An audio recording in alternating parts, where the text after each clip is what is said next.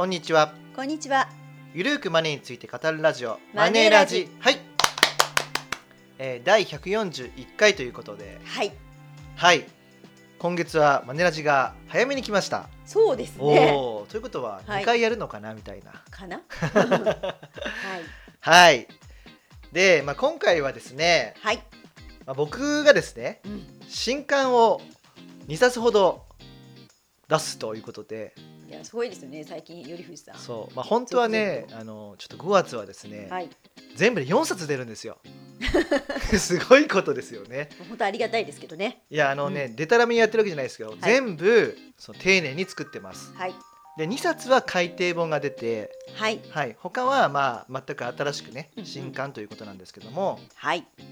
まあ、1冊は5月12日に、うんえーこれは監修ですねあ、そうですね。はい定年後ずっと使えるお金のルールということではい。宝島社より出ておりまして、はい。えー、891円で買えます安い結構手頃価格ですよね。そうなんですよ、うん。でこちら、えー、2万5000部はい。はいで、えーローソンファミマに半分ほど入るということですねそうですね。だからコンビニとかでも気軽にね、お手に取っていただけるとそいうとこですね。うでまああのすでにマネーデュー TV で、はい。えー日本一じゃないか世界一わかりやすく、うんえー著者が翻訳してみ翻訳じゃねえや 要約してみた翻訳じゃない。はいはい。はい、はいっていう動画を上げたら、まあ、それが爆発的に今あの視聴されてるんですけども、うんまあ、その効果もあってかなり今 Amazon ランキングが上がっておりますとはい。いうことで、うん。まあ、日曜日にはえ新聞広告も出る予定なのであもしかしたら、はい。まあ、100位以内にはいけるんじゃないかなと思うんですよ総合ランキングね。ああ、うんいいですね。はいうんうん。まあ、この定年後ずっと使えるお金のルールが気になった方は、はいぜひマネンデュー TV を見ていただければと思っております。はい。はいで、えっと本日ねご紹介したいなと思っているのがはい。えー5月25日に発売予定の「人生に必要な年金の常識」というこれマイナビえー出版から出るんですけども、はいまあ、新書ですね。そうですね。はいまあ、すっかりですね僕は定年とか年金の人になってきてしまったんですけども、本当ですね。はいまあ、ただいろんなジャンルですね、はいうんちゃんと調べ上げてうん。でやっぱり僕の特徴は事例とか数値例ですよね。はい。まあ、他の著者の人たちが苦手なようなところを。細かくやり抜くとはい。いうのを、まあ、モットーにしておりますので、はい。まあ、今回の本もうん。その計算をたくさんしているということです。そうですうんね。まあ、結構ね社会保険労務士とか持ってたりしても計算式は分かってても自分でやりたくないというかできないとかあったりするんですよ。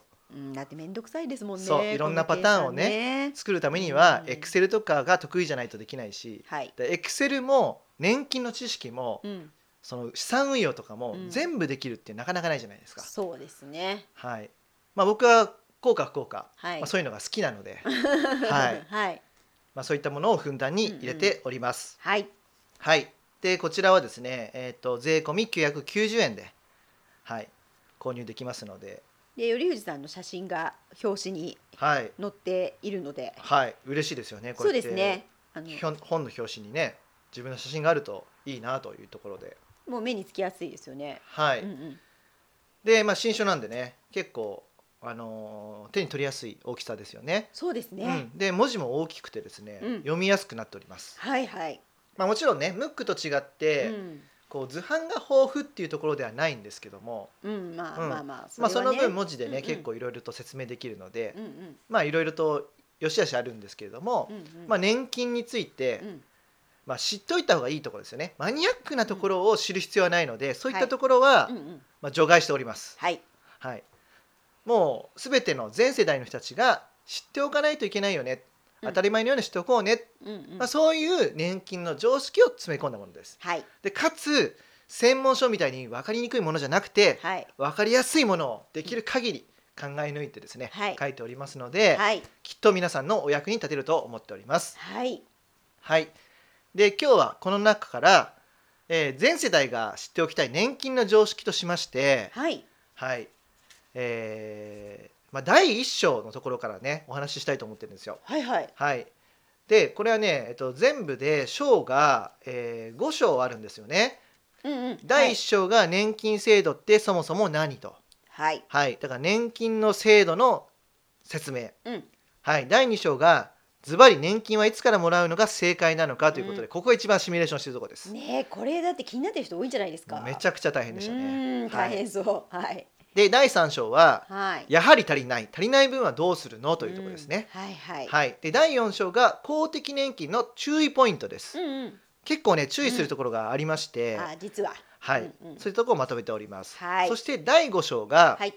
ここはね私的年金としまして、はい。ニーサとイデコを入れておきました。うんうん。はい。やっぱり、まあ、公的年金だけでも良かったんですけども、うんうん。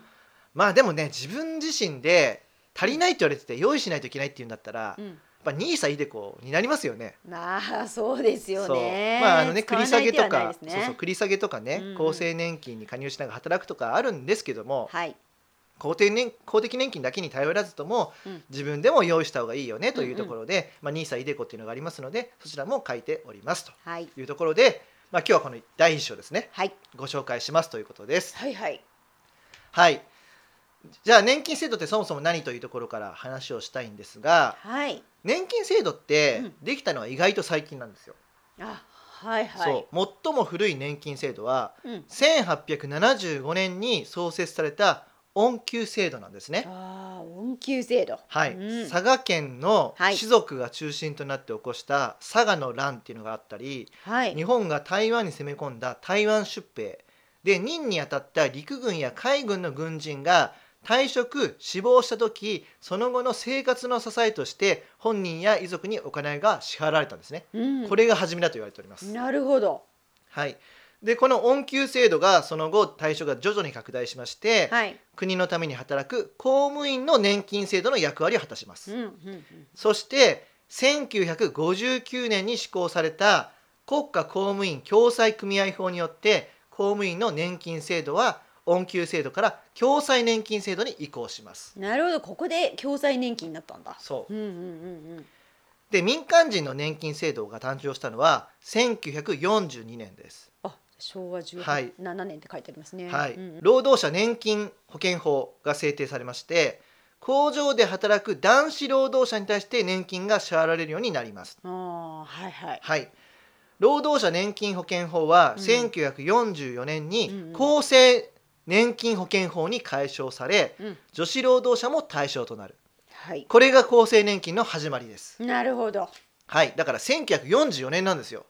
厚生年金。そうなんですね。100年経ってないんですよできてから、うんうんもっと前からなイメージでしたけどね。そういうことなんですよなねるほどなるほど。はい。はいはい。で国民年金保険が誕生するのは1961年なんですよ。おおー。はい。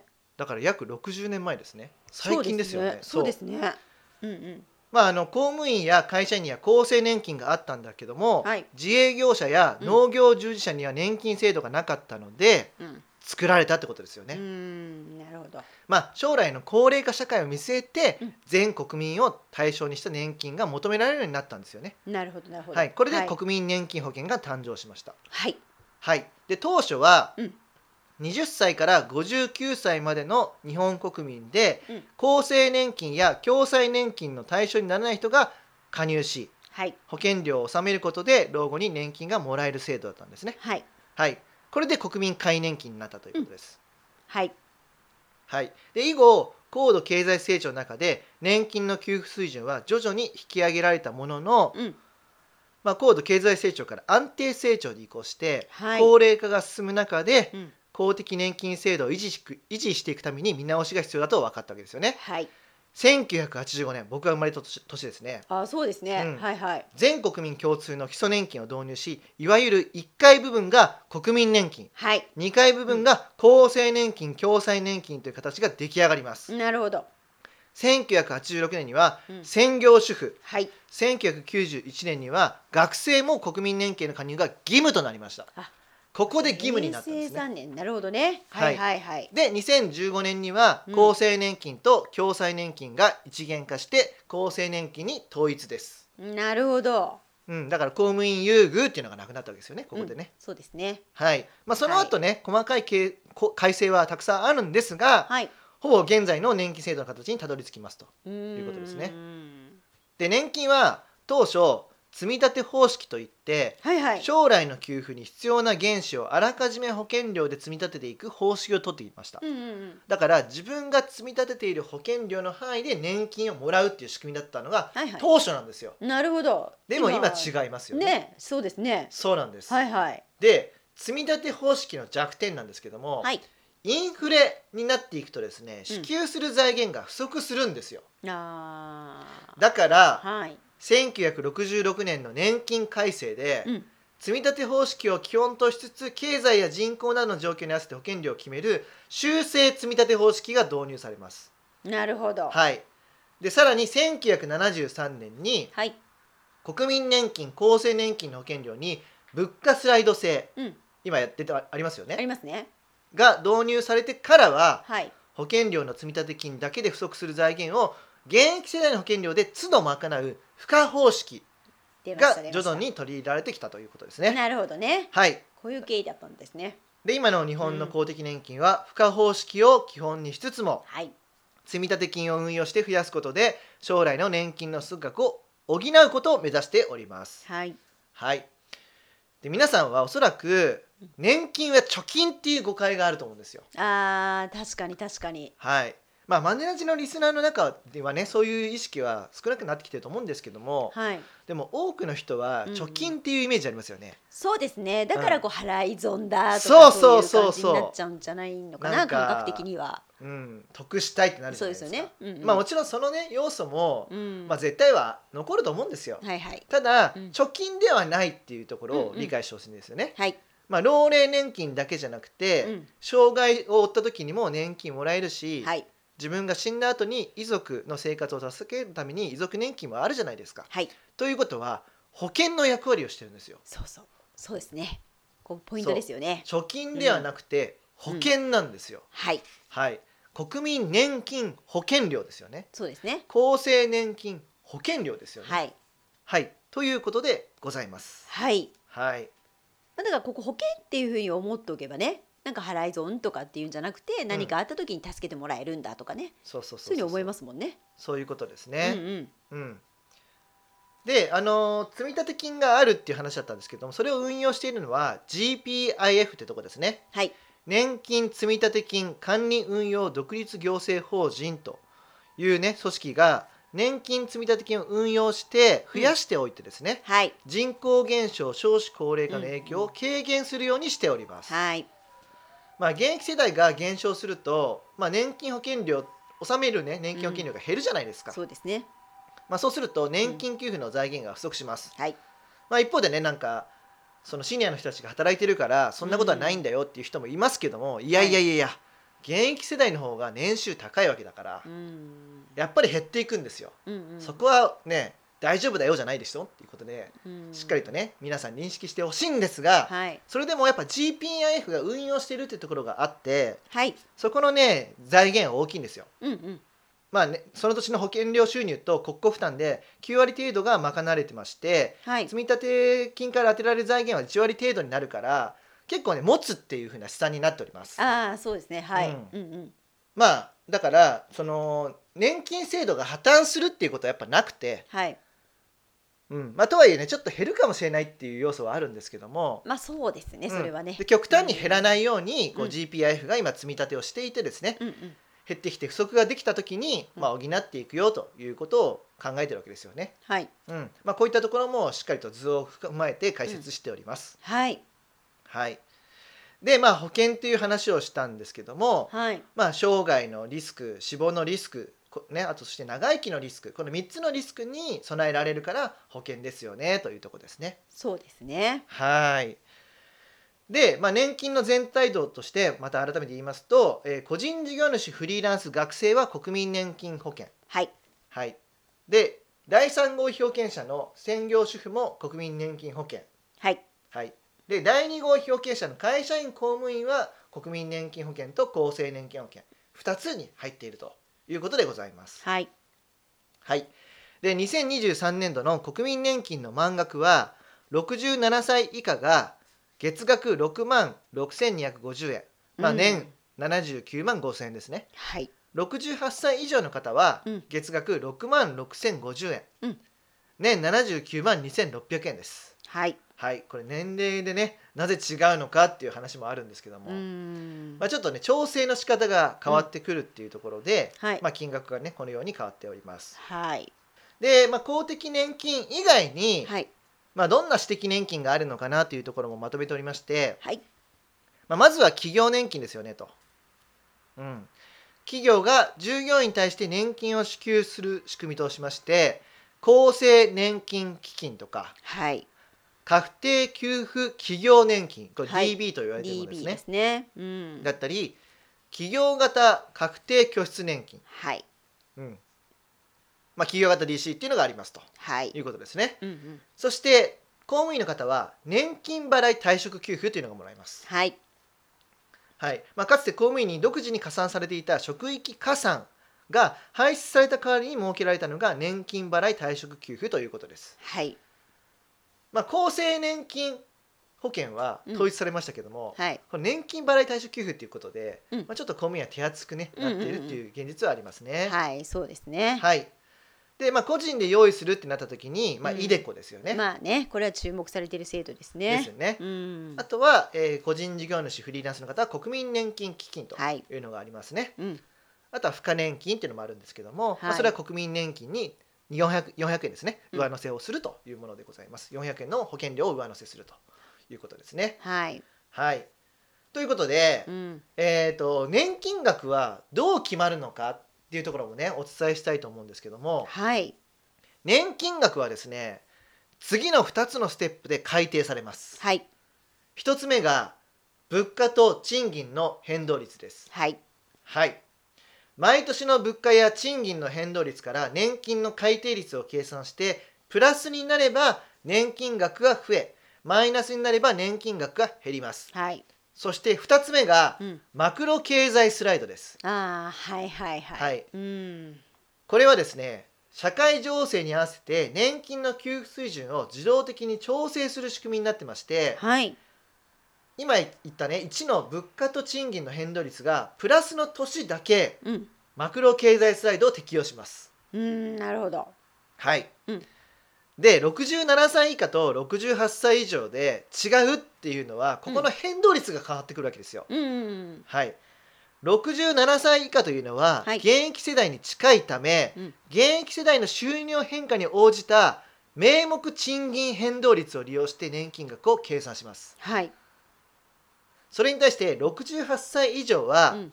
年金額の価値を維持するために原則物価変動率を利用して年金額を計算するんですよ。うん。だから変わってくるって話です、なるほどなるほど。はい。2023年度の年金の改定率は67歳以下で 2.8%68 歳以上で2.5%だったんですけれどもはい。マクロ経済性、えーとごめんなさい。マクロ経済スライドというのははい。これがプラスの時には対応させないといけないってことですよね。そうですね。うん。はい、2.8%、2.5%増加するってなりましたので今まで適用できなかった分も、うん。まとめて適用するってことをしました。はい。はい、2023年度のマクロ経済スライドの調整率はマイナス0.3%だったんですね。はい。でこれに加えて、うん。これまで適用できなかったマイナス分あキャリーオーバーの部分が残ってたんで、はいはいはいそれが0.3%残ってたんですよ。はいだからマイナス0.6%、うんうんマクロ経済スライドされております。うんなるほどはい。だから67歳以下結論としましてはい2.2%のプラスの改定率、はい68歳以上は1.9%のプラスの改定率ということです。なるほどはい。でまだまだねちょっと続きがありまして、はいあの年金の改定に用いられる賃金や物価の変動率っていうのは、うんうん。2から4年度前の賃金や物価を平均して算出したものになるのではい。年金額は物価より遅れて上昇するってことです。うん。なるほど。わかりました、はいはいはいはい。だから、うん。来年うん。の年金っていうのは、はい結構今年物価上がってるじゃないですか。そうですね。だからそれが反映されるのが来年ですから、なるほど。はい、うん。上がるんじゃないかなってことですよ。なるほどね。うん、なるほどなるほど。ただ少しねうん遅れて上がるから、うん。物価が上がり続けていくとうん。ちょっときついのかなっていうところありますけどね。まあそうですね。ううん。ん。あとは急激に上がったりとかするとね、はいきついところではあったりしますと。いうことです。はい。まあ、いずれにしましても、うん。まああのまあ、物価に合わせて、うんまあ、年金額は上がっていくんでインフレだったらね、はいはいそこはあのうん過度に恐れる必要はないのかなというところでございます。はいはい、やっぱこういう仕組みをね知ることによってねなんか多分皆さん年金かなり不安っていう方も多いと思うんですけれども、うんうんあの必要以上に不安になる必要もないのかなと、そうそうそうそう。まあ、また逆にね必要以上にあ安泰っていうわけではないというかね、うんうんうんそのバランスがわかるんじゃないかなとは思いますけどね。そうですね。うん、はい。で、まあ、あとはね、えっ、と、国民年金保険料が払えない場合はどうするというところもね、お伝えしたいと思うんですけども、はいはいまあ、国内に住む20歳以上6歳60歳未満の方は義務になっておりますよね。はいでも、まあ、経済的な理由もあるかもしれないし、身体的な理由もあるかもしれませんよね。はい、難しい場合は、どうすればいいのかということで、うん、保険料免除制度っていうのがあります。はいはいそうですね。うんうん収入が減ったり失業したりして、うんうん。国民年金保険料の支払いが難しい時に、まあ、保険料が全額免除もしくは一部免除になる制度です。はい。無断で払わないっていうよりも、この制度を活用した方が絶対にいいです。そうですね。はい。これはね、それをしてください。はい。はい、まあ、この国には免除制度っていうのがありますからね。はい。あとは納付猶予制度っていうのもあります。はい。はい。前年度の所得が一定額以下の場合に国民年金保険料の支払いが猶予される制度になっております。はい。利用できるのは20歳以上50歳未満の人ということなので、こういったものはありますし、うん。あとはおそらくね大学生の時に使ったであろう学生納付特例ですね、うんうん、うん、はいこういうのもありますということです。はい。はい、で国民年金保険料の支払いが40年に満たない場合はどうすればいいかということですよね。はい。40年に満たないと、うん。まあ今年だと79万5千円がもらえないわけじゃないですか。そうですね。満額もらえないと。そう67歳以下の人たちはね。はい。はい、だから、うん。40年にしたくなりますよね。したいですよね。うん。で今言った免除制度とか納付猶予制度を受けた月の保険料っていうのは10年以内ならば後から納付できるんですよ。追納できはいます。はい。はい。でも3年を超えて追納すると保険料に一定の加算額がプラスされるっっていうのがあってうんうん10年を超えると追納できなくなっちゃうんですよ。はいはいだからはい今ねうん。50歳であ学生の時のあれや納付し忘れてたっていう場合にははい。できないわけじゃないですか。そうですね。はい、そういう場合はどうすればいいのかっていう話なんですけどもはい。実はですね60歳から65歳未満までの5年間はうん国民年金の任意加入ができます。はいはい、任意加入することで国民年金の加入期間を増やすことができるんですよ。うんうんだからはい学生の23年間、うんその納付し忘れてたっていう場合にはこの任意加入を活用すると、うんうんうんまあ、満額もらえるようになるってことですよ。そうですねはい。ということですね。まあ、あの国民年金保険料をですね払っていないとどうなるかって話もしておきたいんですけども、はいはいまあ、もらえる年金額が減るだけじゃなくてはい障害年金とか遺族年金がもらえかもらえない可能性もあるんですよ。そうだから年金ってのは保険って言ってるじゃないですか。はいはいそうです保ね険料払わないとうん保険を受けられないわけじゃないですか。はいはい、だから障害年金とか遺族年金がもらえない可能性がある。うんそれだけじゃなくてうん国民年金保険料は義務ですよね。そうですね最終的にはうん。払えるのに払ってないっていう状態だとうん。財産を差し押さえられます。怖い。はい、怖いですね。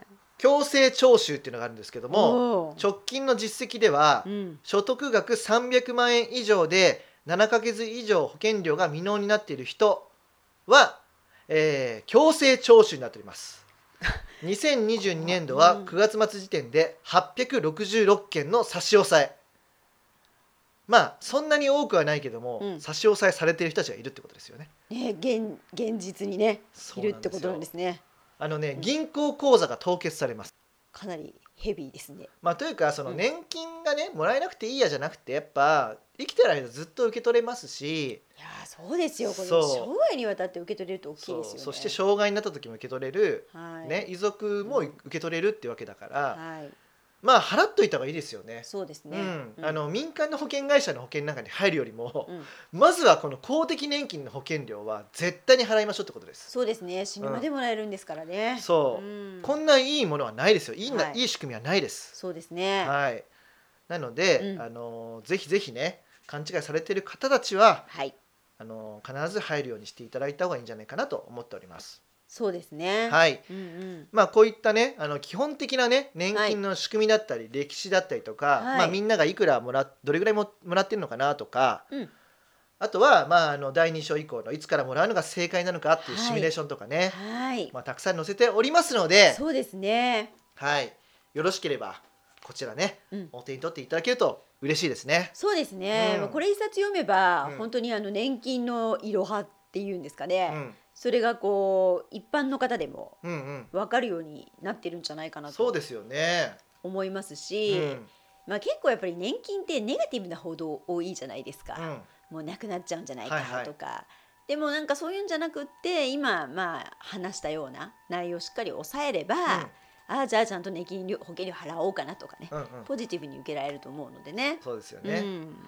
まあ、やっぱりねなんかその年金って若干小難しいじゃないですか。まあ確かにでもそれでも自分の将来の老後の大切な収入源だからそうですね知りたいじゃないですか。知りたいですよね。でも読んでると難しいから読むのやめちゃうとかあるじゃないですか。わかりますわかります。ううんん、でもそれじゃダメじゃないですか。うだかん、そうですね。らそういう専門書が多いから、うんなんか年金ってなんだか難しいけど不安を煽られるなと。ああ確かに。うんうんよくわかんないけどダメなんでしょとかうん、になっちゃうじゃないですか。そうですね。読めばわかることもあるのにね。はい。でも読むのも億劫だな。うん、だからそういうのじゃ良くないなと思ったので、はい。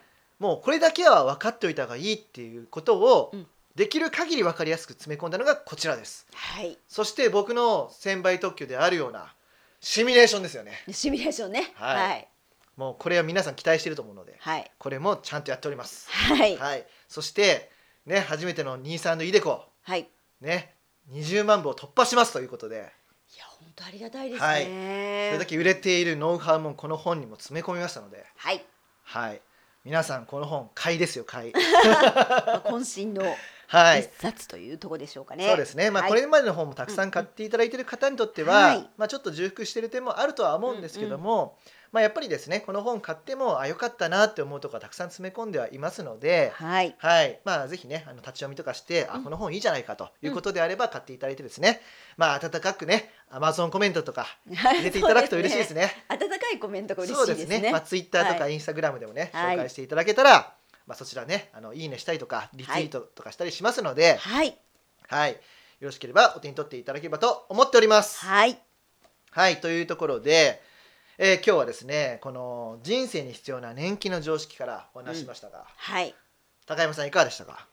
そうですね。まあ本当にあの私ももう50手前っていうかもうすぐもうすぐ50歳なんで、おあそうなんですか？ななんかすごいわざとらしいですけどね。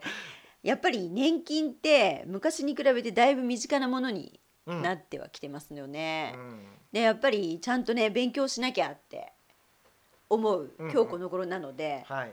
まあ頼藤さんのこの本もはい。ぜひ読ませていただいて、ありがとうございます。はい、勉強させていただこうかなとはい。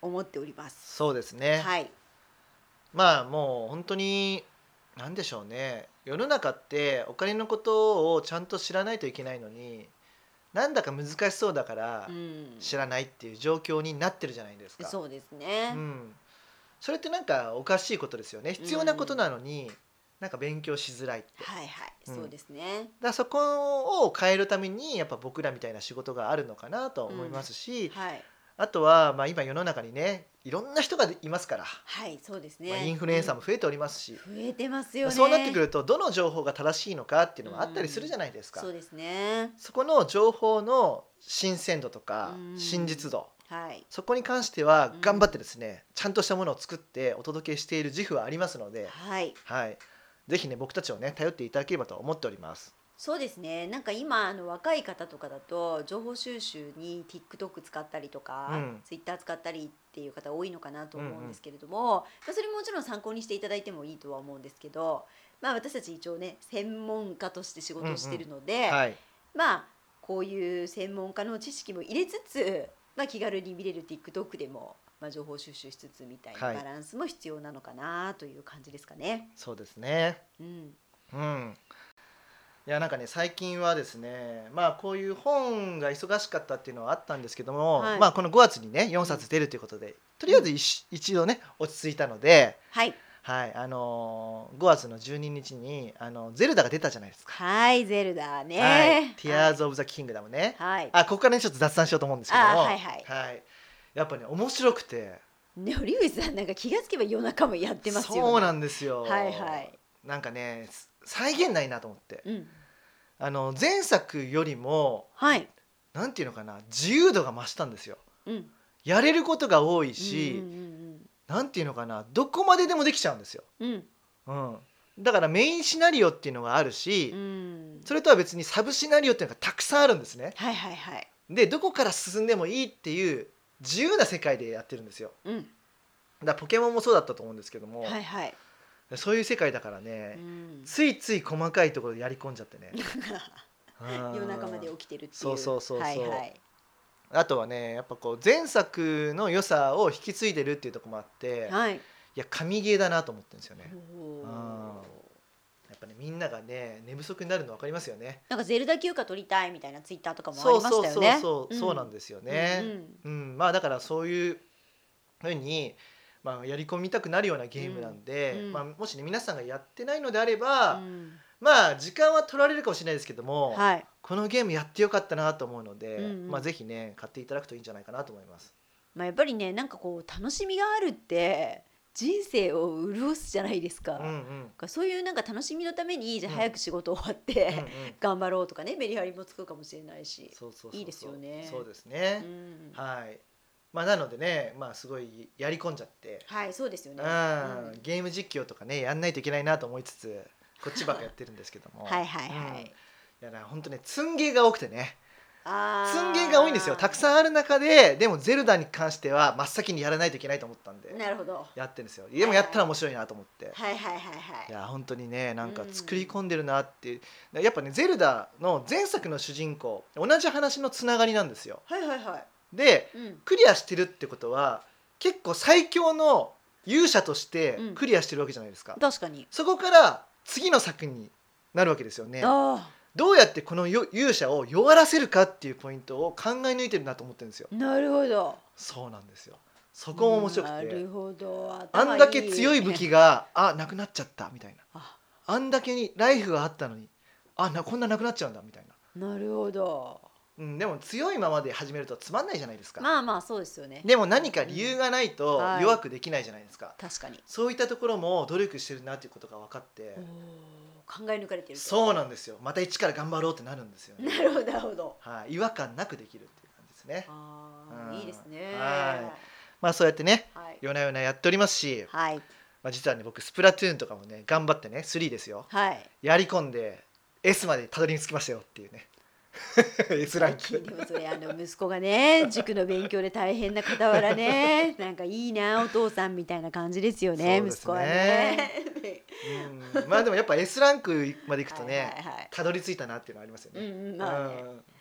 そうね。やっぱねこう上のランクに行けば行くほど、うん。このガチバトルとかの相手が強くなっていくんですよでかつはいはいチームとしてちゃんと動いていかないと戦略立てて動いていかないと勝てないんですよ、うんなるほどね。うんはいはい。でもガチバトルっていうのは、うんその場のネット上で会った人たちで急遽チームを作ってやるっていう試合なんで、うんだからどんな人にも合わせられるように、うんそういうチームワークを磨くっていうことも大切なゲームなんですよ。うん。そうで最近ってそういうふうに4対4とか5対5ってやるようなゲームが増えてるんですよね。はい。はい、こういうのモバっていうんですけども、うんうんこれはね結構大事な要素だなと思うんですよチームワークを磨くために。はいはいはいははいい。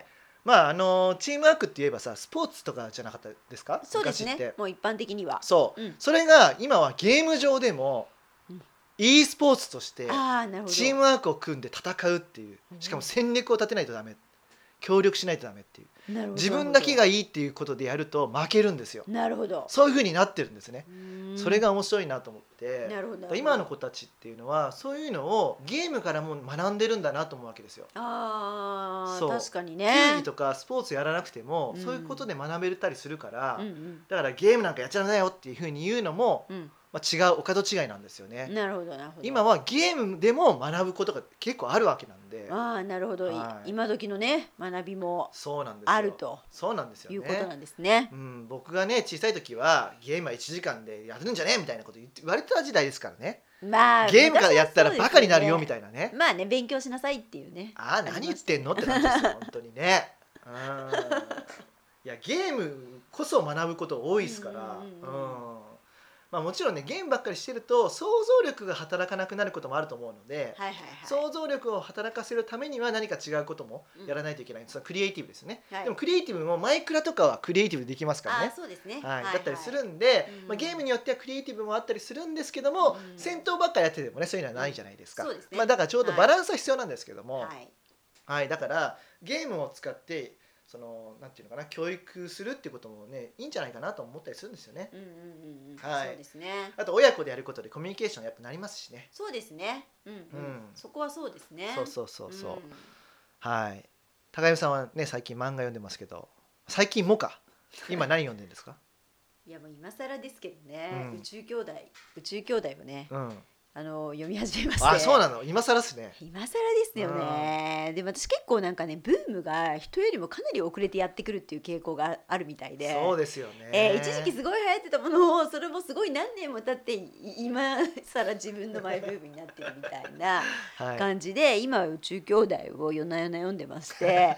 素晴らしい。そう泣いてますよ。素晴らしい作品って言っはいはいはいて言ってますかね。うんあとね最近はやっぱ思うのがあのコロナが少し落ち着いてきたじゃないですか、うんうんだからいろんな方とのランチ会がとにかく増えたなとあそうですね。いうのをいいですよね。はいそれはもうかなり感じておりまして、うん結構1週間の間に何日も割といろんな方と行ってうんうるんなって思うんですね。うんうんでまあ今まで仲良くしてた方とももちろん行ってますけど、うん新しい出会いで、うん最近はあの私たちあのよく2人であの YouTuber でねあの FP の YouTuber うんうんで有名な方たちとか、うんいろんなこう新しい方ともこう交流して、はい交流ランチみたいなのやってるじゃないやってでか。ますすね。はい。そういうのも、まあ、またこうコロナが落ち着いてきたならではで、はい。い、いことだななんて思ってますけどね。そうですよね、うん。やっぱりこういうふうにねコロナポストコロナになったからこそ、うん。人と人とのつながりも大事にしていきたいじゃないですか。そうですね。そうですはい。よ、だって日本人なんだから、うん。仲良くしていきいこうじゃないかってことですよ。そうですね。外国人に押されてんじゃねえって話ですよ。今ね、すごいうん。外国人パワーがすごいから。そうですよね、うん。だからなんかもっとね盛り上げていきたいなっていうのもあるし、はい、まあ、お金教育もどんどん広めていきたいなっていうのもあるしそうですね。そ。してより分かりやすくより面白い情報を発信していきたいなっていうのもあるので、はい、まあ、今日はねちょっと説明的な、ね、回にはなってはおりますけれども、はい、まあ、こういう最後の雑談もはい、大切にしながらはい、自分たちも楽しく続けられるように、えー情報発信を続けていきたいと思っておりますので、はい、温かい感想コメントフォローいいねよろしくお願いします。よろしくお願いします。おマネ待ちしてます。そうですね。でマネラジだけじゃなくてボイシーもやってますし、はい、僕たちツイッターもやってますのでそのツイートを見ていただいたりとか。はい、はい。インスタのフォロワー少ないんですけどインスタもやってますかので。なり少ないはい、インスタも見ていただいたりとか、はい、YouTube も見ていただければとうん。いうところで、はい、まあどのチャンネルでもいいので、まあ、ぜひね僕たちに触れていただけると嬉しいですね。そうですね。はいはい、もうチームマネーユーではい、皆さんと一緒に、ね、幸せになっていきたいと思っておりますのではい、引き続きよろしくお願いします。よろしくお願いいたします。はい今日もねもう40分ぐらいになっちゃいましたんで、はいそろそろ終わりにしたいと思っております。はい、株式会社マネーユーの提供で頼藤大樹と高山和恵がお送りしました。またね See you!